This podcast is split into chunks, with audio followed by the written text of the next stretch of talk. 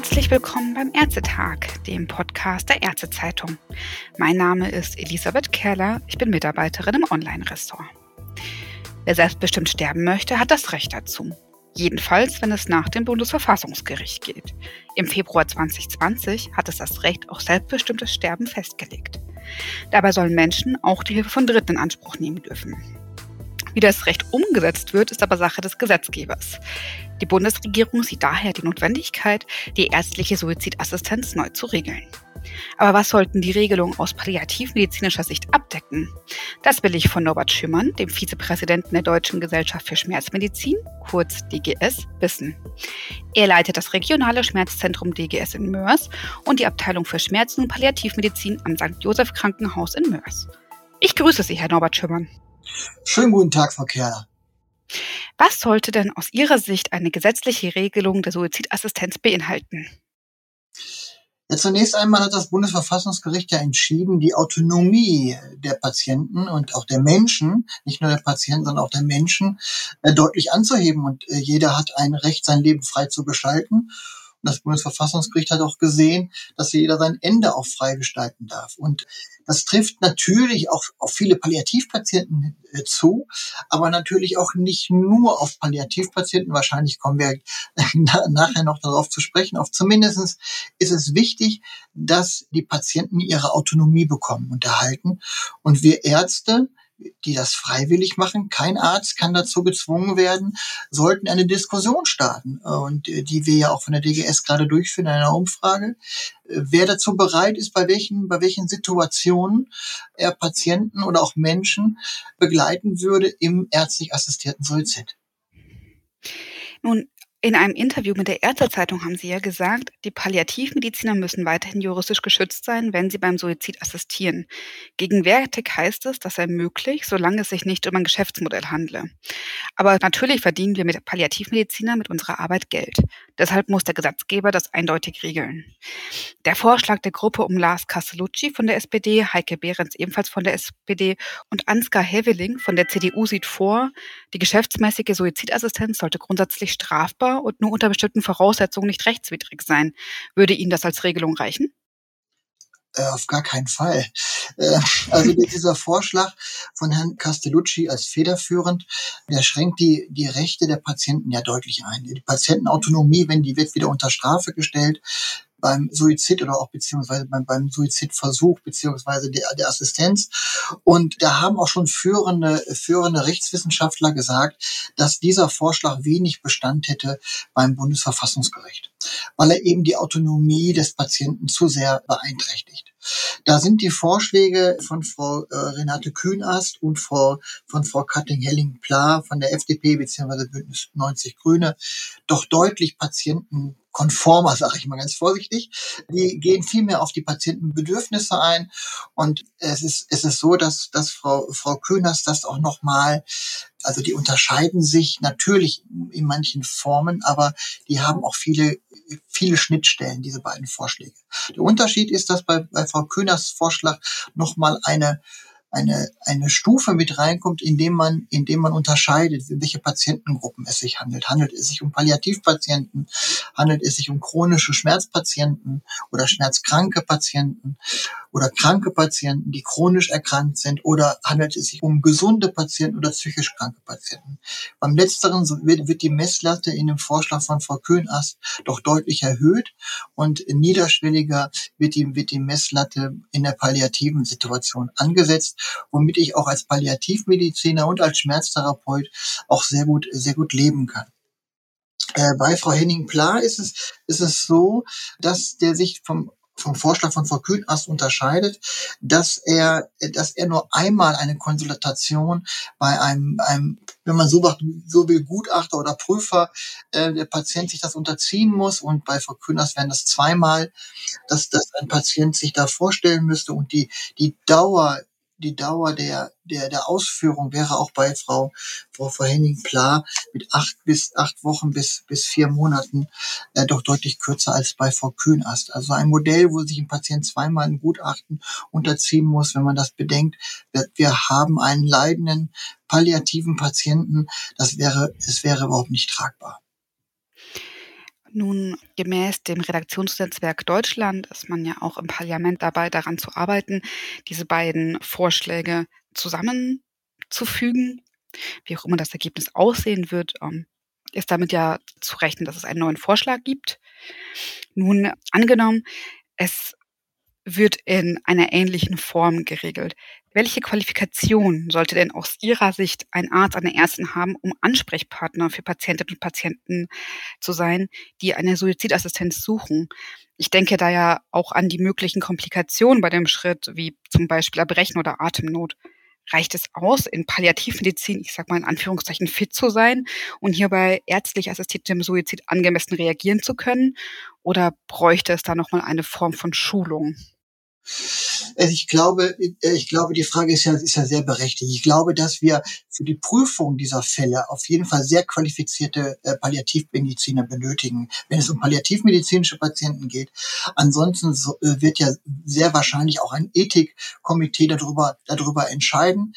Ich finde aber nicht, dass man den Hausärzten zum Beispiel, die, die ihre Patienten ihr Leben lang begleiten und die, wo die Patienten ihren Hausarzt kennen und wenn der sich darin geschult fühlt und sich auch geschult hat, warum sollte er in, in dem Moment, wenn er 40 Jahre oder 50 oder 50 Jahre oder länger seinen Patienten begleitet hat, warum soll er dann nicht äh, auch diesen letzten Schritt mit dem Patienten gehen und ihn begleiten, wenn er sich wenn er sich dazu in der Lage fühlt. Natürlich sind ausreichende Weiterbildungsmaßnahmen auch gerade in diesem Punkt immer notwendig, auch den Punkt, den Sie zu Recht sagen, falls Komplikationen eintreten.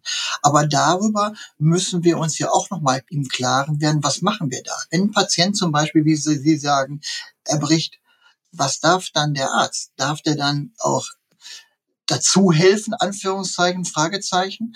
Oder, oder muss der Patient oder würde der Patient ins Krankenhaus kommen, was, was ja völlig, völlig äh, kontrovers wäre zu dem, was der Patient ja eigentlich eigentlich möchte. Welche Handlungsbreite hat dann der Arzt? Das muss auch, auch noch geklärt werden, weil diese Komplikationen, die, die können auftreten bei einem Hausarzt, bei einem Anästhesisten, der damit geschult ist, oder bei in jeder anderen Fachrichtung. Die, die würden, die werden auch auftreten.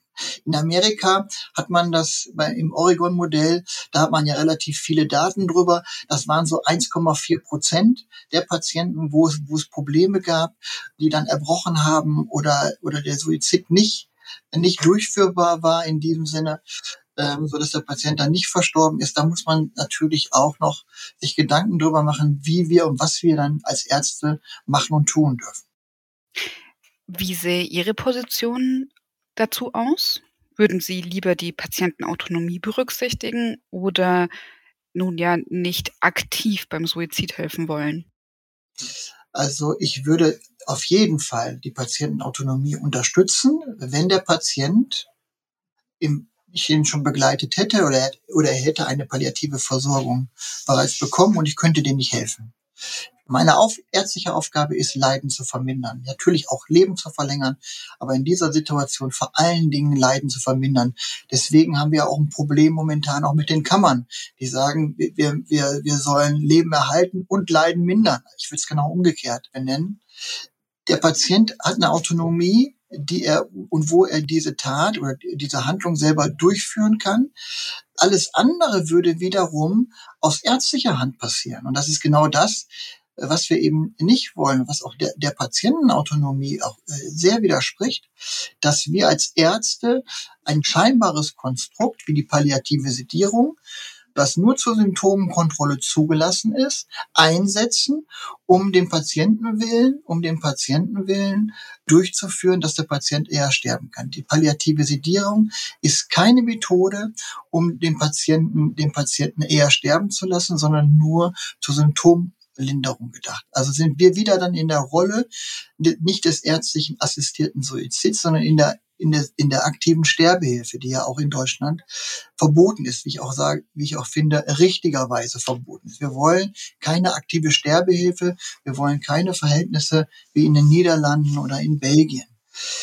Wir brauchen mehr Unterstützung aus der Politik. Auch die Ärzte brauchen mehr Unterstützung aus der Politik. Rechtlich dürften wir Ärzte momentan das, aber Sie haben das soeben richtig erwähnt. Wir sind von unseren, von unseren Kammern in unseren Handeln, wenn wir geschäftsmäßig arbeiten, was jeder Arzt macht, können wir standesrechtlich, können wir äh, verurteilt und beklagt werden. Das kann bis zum Berufsverbot gehen. Und dann ist, ist man zwar strafrechtlich geschützt, aber ein, ein Arzt, der nicht arbeiten kann und nicht, nicht damit sein Geld verdienen kann und seine Patienten versorgen kann, der ist sehr, sehr, nicht sehr nützlich. Das kann ich ähm, gut verstehen, wenn wir nochmal zurück auf die Schulungsfrage kommen. Sehen Sie da die möglichen Komplikationen zum Beispiel schon durch die gegebenen Weiterbildungsformen abgedeckt oder wären Sie dafür, dann nochmal ein eigenes, ja, ich nenne es mal Modul zu entwickeln? Ja, wir haben ja momentan noch gar keine, auch gar kein Medikament, was auch zugelassen ist. Wir haben auch gar keine, gar keine Möglichkeit in dem Sinne, außer aus Überdosierungen Medikamente einzusetzen, die dafür die für in Frage kommen. Wir, wir als Mediziner wissen natürlich, welche Medikamente wir einsetzen können, die ich jetzt nicht benennen möchte, um den assistierten Suizid durchzuführen.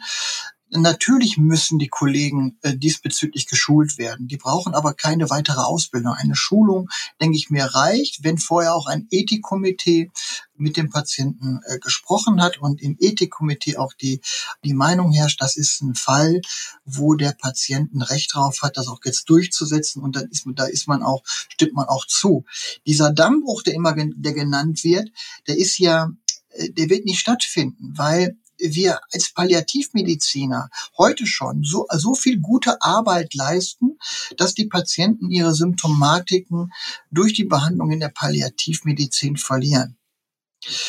Und wir eigentlich im Patientengut wenig Patienten haben, die danach fragen. Es ist relativ, relativ wenig. Es gibt bis, es gibt manche Kollegen, die sagen, es ist bis fünf Prozent.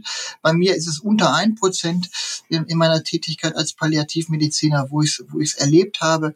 Aber es kommen diese Fälle, die, die, die nachgefragt werden, wo nachgefragt wird.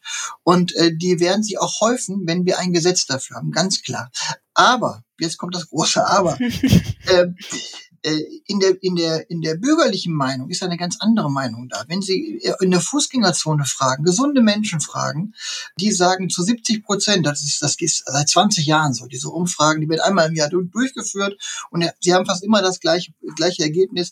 Mindestens 70 Prozent sagen, ja, wenn ich schwer krank bin, dann möchte ich auch schnell eine Spritze haben oder was trinken können, damit ich aus dem Leben scheide. Das ist nicht die Meinung der schwerstkranken Patienten. Die hängen an ihrem Leben und es sind Ausnahmen, es sind Ausnahmen, die das dann wirklich in Anspruch nehmen. Bei dieser Diskussion, auch jetzt gerade im, Aus, im Ausschuss des Bundestages, war ein ein schwerstkranker Patient, der hatte darum gebeten, dass er dieses, dieses Medikament verschrieben bekommt, weil er dann mehr Freiheit zum Leben hat und auch sein Leben selber bestimmen kann. Das ist ein ganz wichtiger Punkt. Die Selbstbestimmung. Er kann selber entscheiden, wann er das einsetzen möchte und einsetzt und nicht, nicht diktieren lassen von anderen Menschen, wann er das zu nehmen hat und wann, und wann nicht. Wir sind doch keine Instanz, in dem wir den Menschen, dem Menschen erklären müssen, was sie, was sie machen dürfen und was sie nicht machen dürfen. Wir Ärzte müssen Partner sein. Natürlich bin ich auch der, der Meinung, oder ist natürlich, ich bin der Meinung, dass man gesunden Menschen oder akut kranken Menschen äh, sich das, dem Prozess nicht unterziehen sollte. Aber bei Patienten, je kranker die sind, dann muss man die Hürden, so wie auch Frau Kühners das vorschlägt, auch die, die, die Hürden muss man, sollte man da senken. Und da auch, auch das Leiden, das Leiden der Patienten, wenn die leiden, das sollte man beenden dürfen, wenn der Patient das möchte, wenn er das selber möchte, in eigener Handlung. Es hat ja auch eine beruhigende Wirkung für die Patienten, die ja häufig auch Angst davor haben, ihre Selbstständigkeit zu verlieren, wenn sie wissen, es gibt Hilfe auch bei diesem letzten Schritt und dass sie eben nicht der sogenannten Apparatemedizin ausgeliefert sind. Absolut. Also das kann ich nur, nur unterstreichen. Das, um das nochmal auf Oregon zurückzukommen, das weiß man auch aus Oregon. Da, da haben ungefähr ein Drittel der Patienten ihre Medikamente, die, die, die sie verschrieben bekommen haben, die tödlich wirken, gar nicht genommen. Die haben die am Nachttisch gehabt, so wie die Schlaftablette, die man am Nachttisch hat. Und das ist, das, das ist dann die beste Einschlafhilfe, auch wenn man es nicht braucht. Die Patienten in, aus Amerika, aus Oregon, die haben, die haben wegen ihrer schlechten Lebensqualität das eingefordert. Natürlich auch wegen Symptomatik. Auch da dürfen nur Krebspatienten damit versorgt werden. Aber die Frage, wann nehme ich das und wann nehme ich nicht, ist letztendlich eine Entscheidung der Patienten. Deswegen ist ja auch das Gespräch um die ärztliche Suizidassistenz und nicht etwa um Tötung auf Verlangen, wo ja genau das dann der Unterschied ist. Ja, der, also, ja. Bei der ärztlichen Suizidassistenz geht es ja darum, dass der Patient in, im letzten Schritt selbst entscheidet, ob er es tut oder nicht tut, während bei Tötung auf Verlangen ja der Arzt der Handelnde ist oder eine andere Person. Absolut richtig, ja. Nun haben wir darüber gesprochen, was auch die Patienten und was wohl auch die Gesellschaft in diese Richtung möchte. Was Ärzte und Ärzte wollen, ist ja noch eine ganz andere Frage. Die GS hat dazu ja auch eine Umfrage gestartet, die wir vorhin schon kurz angesprochen haben. Können Sie noch mal kurz zusammenfassen, über was sollten die Ärzte und Ärzte denn Auskunft geben? Ja, wir haben, wir haben eine Umfrage gestartet, ob sich Ärzte äh, vorstellen können, bei Patienten und den verschiedenen Erkrankungsgruppen den ärztlich assistierten Suizid zu unterstützen. Und warum haben wir das gemacht? Weil nach zweieinhalb Jahren vom Urteil des Bundesverfassungsgerichtes und der Aufhebung des Verbotes der Suizidhilfe keine Diskussion stattgefunden hat. Es gibt eine große Palliativorganisation in Deutschland, die hat gesagt, wir brauchen keine Veränderung. Wir möchten gar keine Veränderung. Und das braucht nicht wir Ärzte sind mit dem zufrieden, was wir machen. Und wir haben gesagt, wir glauben das nicht. Wir glauben das nicht. Und es ist wichtig, dass die Ärzte, die auf der anderen Seite stehen und auch, auch das unterstützen müssen, dass wir die Meinung von denen reinholen und darüber diskutieren. Es gibt da kein falsch und kein richtig. Jeder Arzt, der sagt, ich kann das und möchte nicht, das ist für mich völlig akzeptiert. Aber wir müssen doch mal erstmal, erstmal einen Zustand erheben, um, um herauszubekommen, wer würde denn sowas machen und wie viele würden das machen? Und da sind wir momentan, kann ich dann nur so grob, groben Zwischenergebnis geben, weil wir ja noch in der Umfrage sind. Aber aber es zeigt sich die Tendenz, dass die, die sagen, wir brauchen keine Veränderung, die liegen so bei zehn Prozent. Die, die sagen, wir, wir möchten gerne oder würden auch die Palliativpatienten schwerst Kranke versorgen, das ist die Hälfte der Kollegen. Und was mich dann auch noch wundert und auch eigentlich, eigentlich positiv unterstützt in dem, was ich auch gerade gesagt habe, ist, dass ein Viertel der Kollegen und Kolleginnen auch chronisch Kranke Schmerzpatienten zum Beispiel oder auch andere chronisch kranke Patienten, die wir haben, auch da unterstützen würden auf ihren Weg, weil sie die Patienten lange kennen oder auch ihr Leiden vermindern möchten. Im Bereich der Psychiatrie oder der gesunden Patienten sind das relativ wenig. Also ungefähr jeder siebte Kollege sagt da aber, ja, bei chronischen psychiatrischen Erkrankungen äh, könnte ich mir eine Unterstützung vorstellen. Das nimmt aber dann auch für gesunde Patienten ab. Wobei man gesunde Patienten ist ja ein Widerspruch selber, weil wenn ich gesund bin, bin ich kein Patient. Und da ist auch für mich da auch die Linie, muss ich sagen, ganz klar überschritten, dass ich da sage, sorry, da sind wir Ärzte überhaupt nicht für zuständig. Aber auch, aber selbst da gibt es Richtungen und Strömungen, die sagen, selbst da würde ich die Patienten oder die Menschen unterstützen. Das finde ich bemerkenswert. Nun, ich gehe davon aus, dass Sie von dieser spannenden Umfrage beim Schmerz- und Palliativtag Mitte März noch mehr hören werden. Wie schätzen Sie denn das Gewicht dieses Meinungsbilds ein? Ähm, also die Antwort auf Ihre erste Frage, ja, im, im, im März im, auf dem Schmerz- und Palliativtag werden wir ein, ein Forum haben, wo wir auch darüber diskutieren werden auch mit Thomas Sitte von der Stiftung Palliativmedizin, Michael Überall von der Deutschen Schmerzliga, der Präsident und ich bin werde mit dabei sein. Da werden wir ein Diskussionsforum zu diesem zu diesem Thema haben. Es ist so, wir hatten mal vor ungefähr einem Jahr ähm, eine Veranstaltung, eine Nachmittagsveranstaltung up to date von DGS. Mhm. Da war das palliativmedizinische Thema auch die ärztlich assistierte Suizid und wir haben mal so eine spontane Abfrage gemacht unter den 500 Teilnehmern, die da waren und die Zahlen waren ähnlich. Also von mhm. daher hat es mich jetzt auch nicht so gewundert, dieses Abstimmungsergebnis, was wir jetzt haben. Und ich, ich denke eigentlich, das wird sich weiter so manifestieren, dass wir, dass wir auch, wenn man die Prozentzahlen jetzt nicht so, so ganz genau sagen kann, aber dass sehr viele Kollegen auch genau die, die Meinung, die ich vertrete, auch vertreten, dass wir Leiden mindern müssen im palliativen Bereich. Und wenn der Patient für sich selber entscheidet, aus dem Leben treten zu wollen, dann ist das traurig. Aber dann ist das seine Meinung und ich finde, als Palliativmediziner kann ich nicht dahin gehen und sagen, sorry, jetzt bin ich aus dem, aus dem Rennen raus, jetzt möchte er sich das Leben nehmen und ich kann ihn jetzt nicht mehr unterstützen, was ja auch gefordert wird. Aber das, da finde ich, wir haben eine Aufgabe für den Patienten, auch der Unterstützung und gerade als Palliativmediziner bis zu seinem Tode und über den Tod hinaus ihn zu begleiten. Und das finde ich wichtig und da kann man sich als Arzt dem nicht entziehen. Wenn ein Arzt sagt, er kann das nicht, nochmal, er kann das nicht, finde ich völlig in Ordnung. Finde ich völlig in Ordnung. Jeder Arzt hat das Recht, das auch zu verweigern. Aber meine Bitte ist, ein bisschen zu wiederzuspiegeln, was hinter der, der Menschenfassade steckt, die das gerne möchte, welche Begleitumstände da drin sind, welche Leidenswege oft da drin waren, die wir da bekommen, gerade in dem palliativen Bereich. Und diese Leidenswege haben ja leider nicht nur Palliativpatienten, sondern auch häufig chronische Schmerzpatienten nach Unfall mit Querschnittslähmung und Beinamputation und stärksten Schmerzen über viele, viele Jahre. Da ist die Grenze verwischt da zwischen Palliativmedizin und chronischen Schmerzpatienten. Das sind ja, wenn man das so möchte, ja eigentlich auch Palliativpatienten, obwohl sie nicht in die Definition gehören, aber die haben ein chronisches, langes Leiden.